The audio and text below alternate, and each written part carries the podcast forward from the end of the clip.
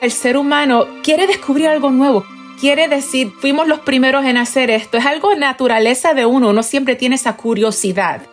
Y el poder ahora regresar a ser exploradores es algo que de verdaderamente motiva y anima.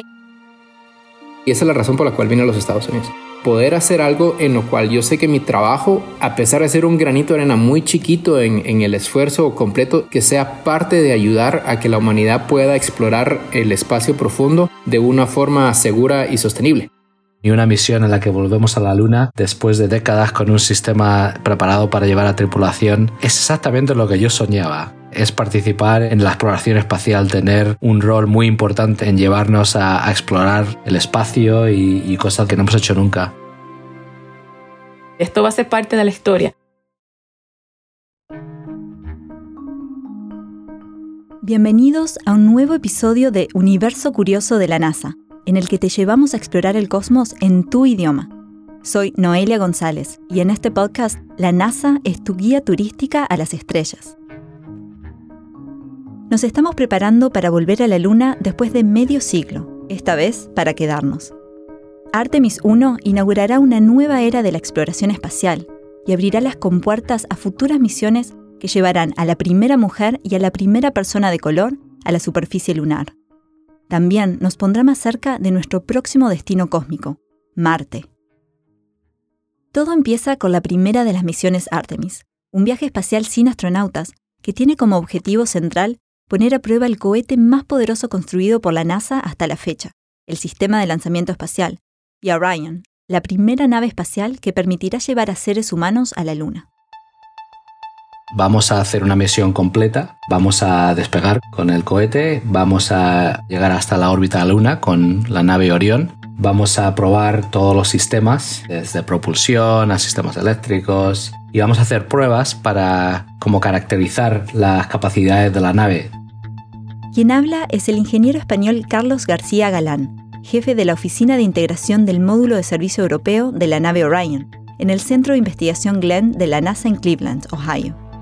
Hemos hecho muchos diseños, hemos hecho muchas pruebas, muchos análisis, pero no hay nada como hacerlo eso en el espacio. Esta demostración de tecnología también permitirá llevar a cabo investigaciones científicas que nos ayudarán a aprender cómo viajar en un ambiente tan hostil como el espacio profundo y cómo sostener una presencia permanente en la Luna y otros mundos. En otras palabras, las misiones Artemis a la Luna son un esfuerzo internacional para aprender a viajar y a vivir allí donde no hemos ido nunca.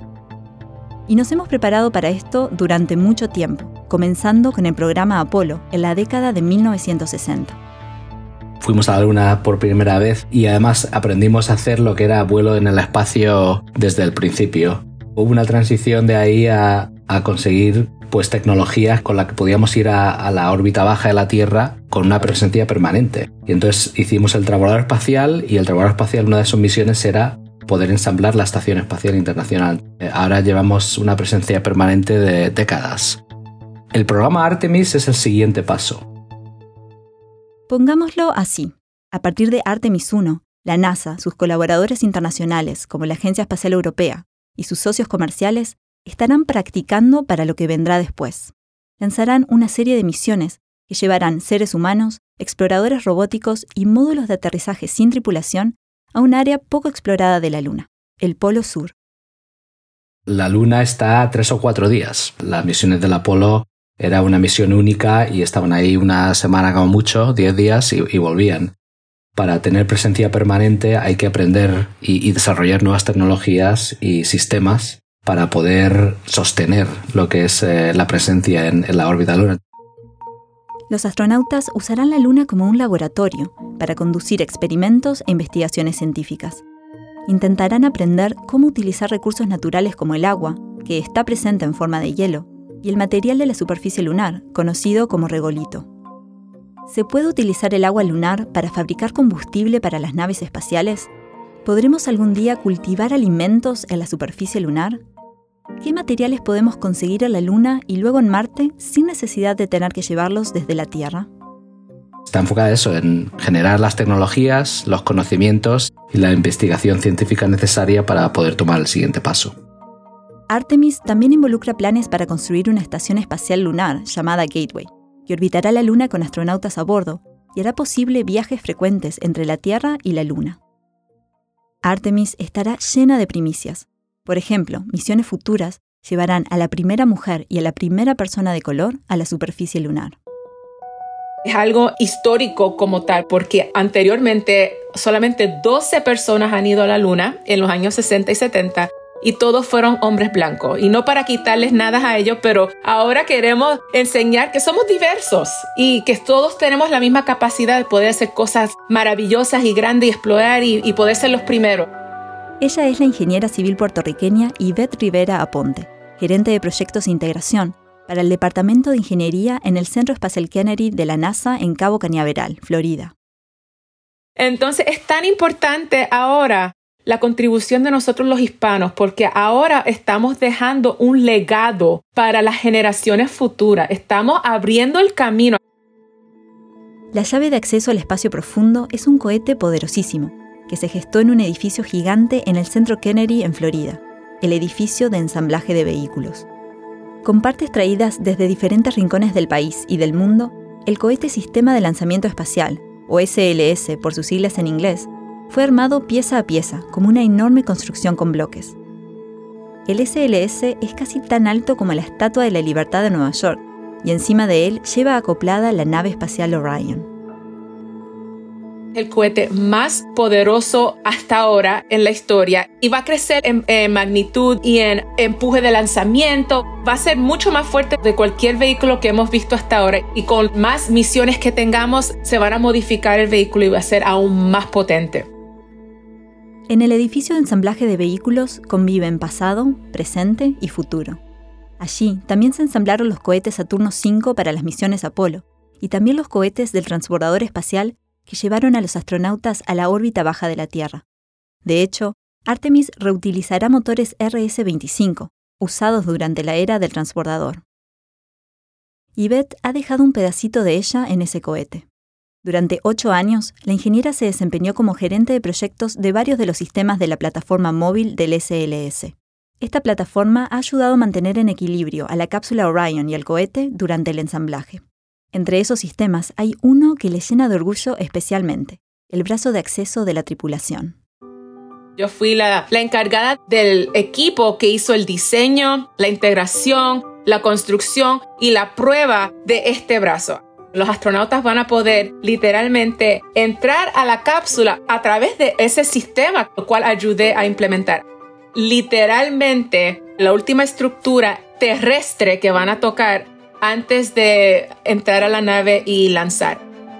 El brazo de acceso de la tripulación es un pasillo que conecta la plataforma móvil con la cápsula Orion montada encima del SLS. Justo al final, antes de llegar a la nave, hay una antesala, la sala blanca. Es un ambiente controlado que sirve de barrera para que ningún elemento externo se cuele a la nave por accidente. Cada uno de los programas espaciales donde ha habido tripulación ha tenido un brazo de acceso para el transbordador, ese brazo de acceso se encontraba en la pista de lanzamiento. Eh, para el Apolo, pues se encontraba también en la torre móvil que, que se utilizaba de igual forma como lo tenemos ahora en Artemis. Si bien el brazo de acceso no es un concepto nuevo, sino una estructura que se repite a lo largo de la historia, ha ido evolucionando al ritmo de las nuevas tecnologías. Por ejemplo, para Artemis, este brazo no solo sirve para entrar a la nave, sino también para salir de emergencia si fuese necesario. Esa función, el sistema de aborto, es algo nuevo, no, es algo que el, el, transbordador no tenía, no tenía esa capacidad de hacerlo. Fue uno de los sistemas que se decidió implementar tanto por seguridad y ya que el vehículo iba a cambiar, ahora es el momento de nosotros poder ver qué cambios pueden haber que puedan ayudar a los astronautas en diferentes circunstancias. Una vez a bordo de Orion, los astronautas de las misiones Artemis 2 en adelante viajarán a la órbita lunar en viajes de varias semanas o meses. Ingenieros como Carlos trabajan en esta cápsula que, desde esa órbita, les permitirá acoplarse a la futura estación de avanzada Lunar Gateway o al módulo de aterrizaje que los pondrá de pie en la superficie de la Luna. Y luego, Orion los traerá de regreso a casa. Entonces, Orion es muy importante porque va a poder llevar a tripulación desde la Tierra hasta esa zona y que vuelvan sanos y salvos. Además, es la primera nave capaz de adentrarse al espacio profundo con humanos, quienes podrán vivir y trabajar a bordo. Y nada de eso sería posible sin el módulo de servicio europeo en el que trabaja Carlos. Es la parte de Orión que no está tripulada, pero tiene los tanques de combustible, tiene los tanques de oxígeno, nitrógeno, agua, todo lo que es necesario para sostener la tripulación la trayectoria desde la Tierra a la Luna y, y de vuelta. También tiene todos los sistemas de propulsión. Una vez que el cohete nos deja dirigiéndonos ya hacia la órbita de la Luna, el resto de los eventos de propulsión los hace Orión y son todos los motores que están en el módulo de servicio europeo. Este módulo cilíndrico de unos 4 metros de alto y 4 metros de diámetro va acoplado debajo del módulo en donde irá la tripulación.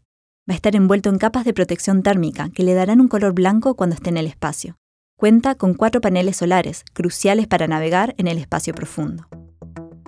El poder tener paneles solares es lo que nos permite poder estar en el espacio meses en vez de días. Y eso es una de las misiones más importantes de Orión, poder mantener la presencia ahí permanente y después también tenemos eh, los radiadores que permiten sacar todo el calor que se genera de los componentes de aviónica, incluso de la tripulación, y en el módulo de servicio y en el módulo de tripulación y sacar ese calor fuera y también en las partes que hay que mantener calor pues también lo hacen con capacidades que están en el módulo de servicio. Entonces es muy importante para toda la misión. Carlos comenzó a trabajar en la NASA como controlador de vuelo durante los viajes del transbordador, cuando comenzaba la construcción de la Estación Espacial Internacional y más adelante empezó a trabajar en Orion, incluso antes de que la nave se llamara Orion. Ha ocupado diferentes puestos durante esta trayectoria. Este es el más reciente.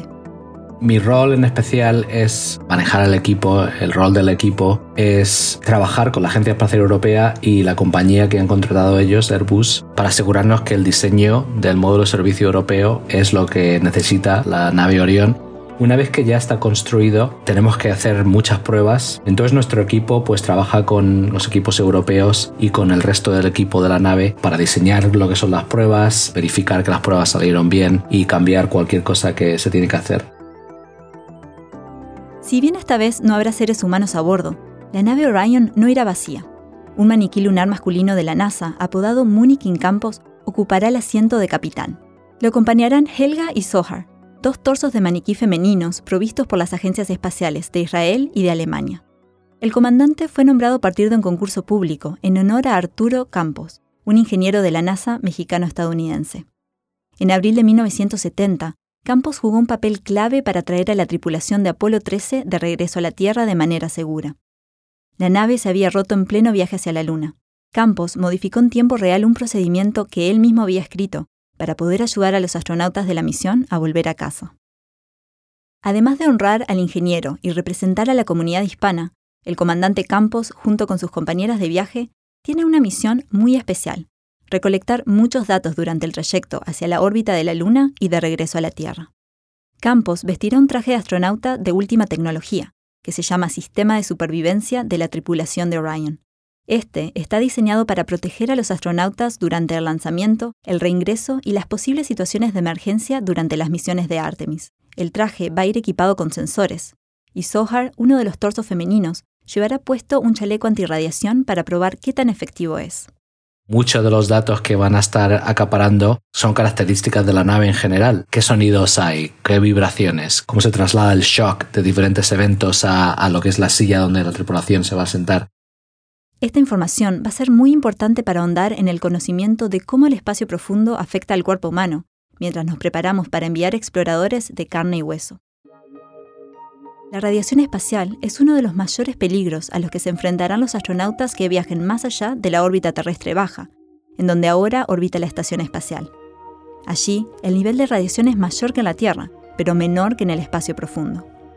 La Estación Espacial Internacional aún está dentro de los Van Allen Belts, que son unas franjas de la magnetosfera de la Tierra que nos protegen de un montón de diferentes tipos de radiación, incluyendo una buena parte de la radiación que viene de rayos galácticos cósmicos y también a partículas energéticas que vienen del Sol. Quien habla es Luis Sea, ingeniero científico originario de Guatemala. Luis es jefe de implementación e investigador principal en proyectos de Biosource Space Technologies en la Universidad de Colorado Boulder. Algunos de esos experimentos son financiados por la NASA, unos son basados en la Tierra, otros en la estación espacial, y pronto alrededor de la Luna. Bueno, la cuestión es de que con Orion y Artemis, el programa Artemis, ahora tenemos al fin acceso más allá de los Van Allen Belts. El Departamento de Ciencias Biológicas y Físicas de la NASA seleccionó un experimento liderado por Luis como uno de los cuatro experimentos biológicos que irán a bordo de Orion en Artemis 1. El proyecto se llama Genómica de la Radiación en el Espacio Profundo y estudiará el efecto de la radiación sobre microorganismos. La última vez que tuvimos la oportunidad de tener organismos para estudiarlos de una forma controlada más allá de los Van Allen Belt, hablando específicamente de astronautas, fue en 1972 con Apolo 17.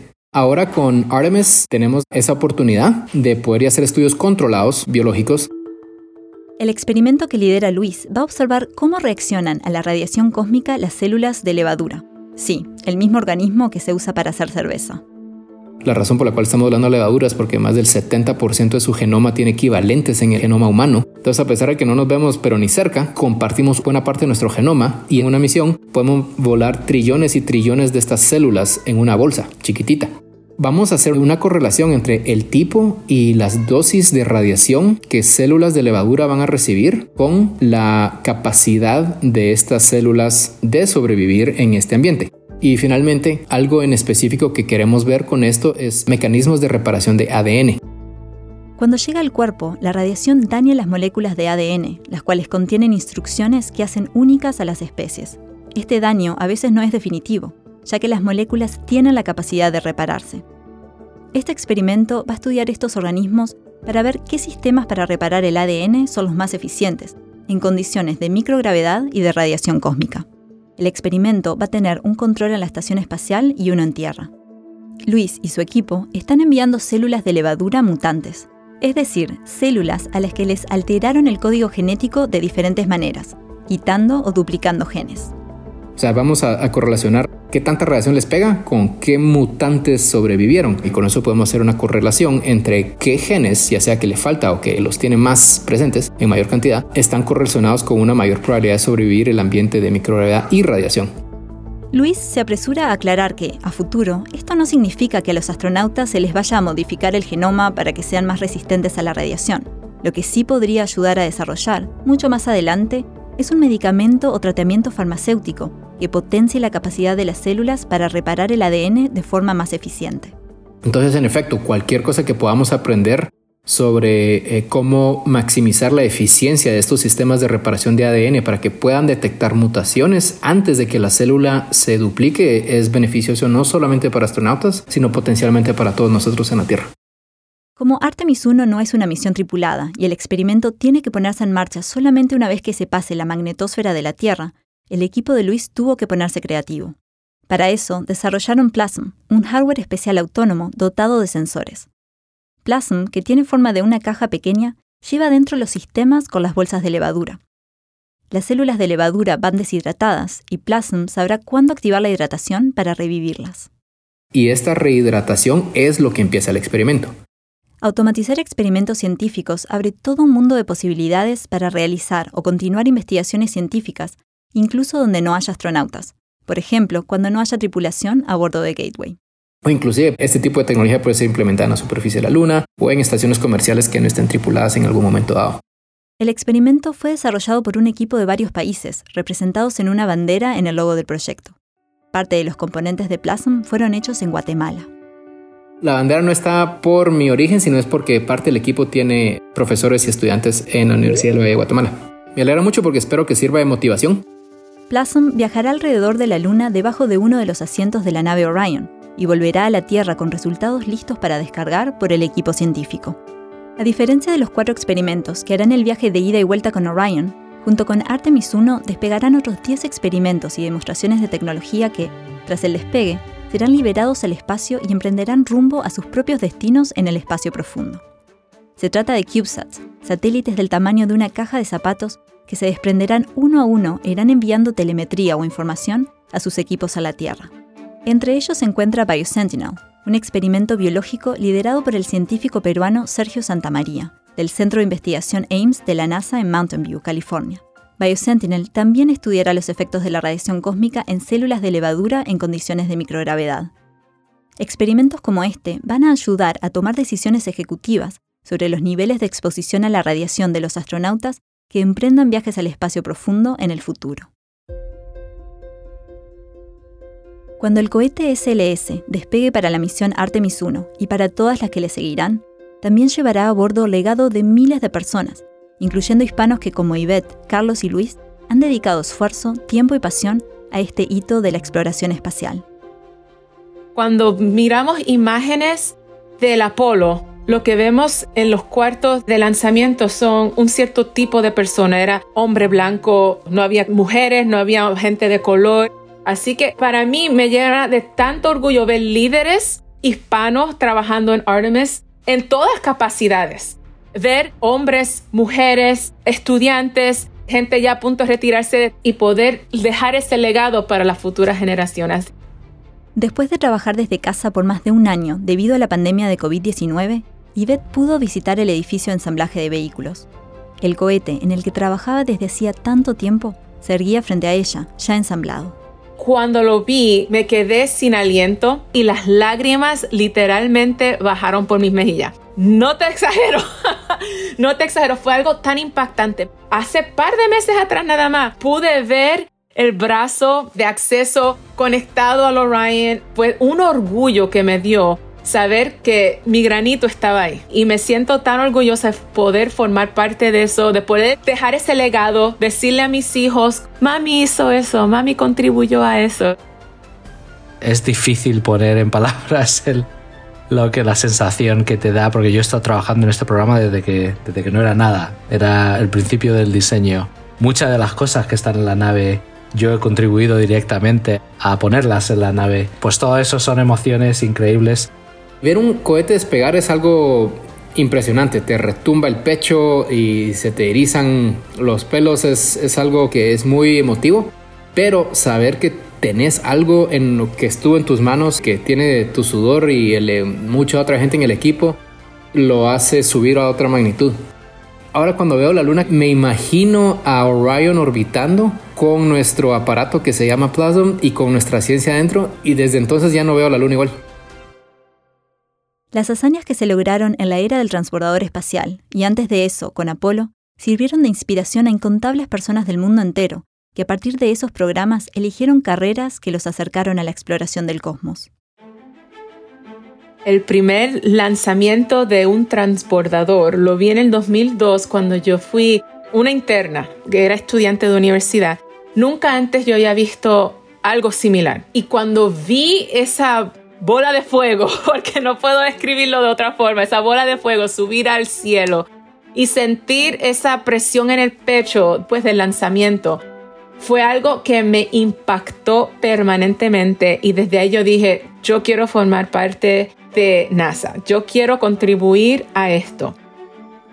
Artemis también busca ser una chispa para encender la imaginación y la curiosidad de las generaciones actuales y las que vendrán. Te puedo asegurar que cuando volvamos a aterrizar la Luna en esta década, eso va a ser un tsunami de, inspiración y hay millones de niños ahora mismo que necesitan esa inspiración. Los futuros astronautas que van a ir a Marte están en los salones. Los futuros ingenieros que van a diseñar los sistemas de propulsión que nos van a llevar a Marte porque todavía no los tenemos. Ellos están en la escuela ese tipo de misiones realmente necesitan lo mejor de lo que la humanidad puede ofrecer. Entonces, si estás estudiando ahora, te interesa exploración en general o específicamente el programa espacial, yo creo que no hay mejor momento para involucrarse y meterse en eso de lleno. Las demostraciones de tecnología y las investigaciones científicas que tendrán lugar durante esta primera misión Artemis abrirán el camino hacia la exploración espacial del futuro. Artemis servirá para aprender cómo llegar cómo quedarse y cómo usar la Luna como trampolín hacia el planeta rojo. El plan es complejo y llevará tiempo. Con Artemis 1 ya estamos en el principio de esta nueva era. Todos formamos parte de la generación de Artemis, no solamente los que actualmente están en NASA, no solamente aquellos que hicieron los cálculos, que diseñaron. Artemis pertenece a todos y quisiera que todos podamos sentir orgullo que juntos vamos a lograr hacer algo nuevo esto es para todos. Este es el universo curioso de la NASA. Este episodio fue escrito y producido por mí, Noelia González, con la ayuda de Cristina Deina, Antonia Jaramillo, María José Viñas y Katie Atkinson. Si te gustó este episodio, háznoslo saber dejándonos una reseña, compartiendo el programa en tus redes sociales e invitando a un amigo a que también lo escuche. ¿Todavía sientes curiosidad por Artemis 1? Puedes aprender más sobre la misión y sobre la Luna en nuestra web en español ciencia.nasa.gov y en nasa.gov. Si quieres recibir nuestras noticias en tu casilla de correo, suscríbete a nuestro boletín semanal en nasa.gov barra lateral suscríbete. Y, para más noticias e historias de la NASA en tu idioma, síguenos en las redes sociales de NASA en español.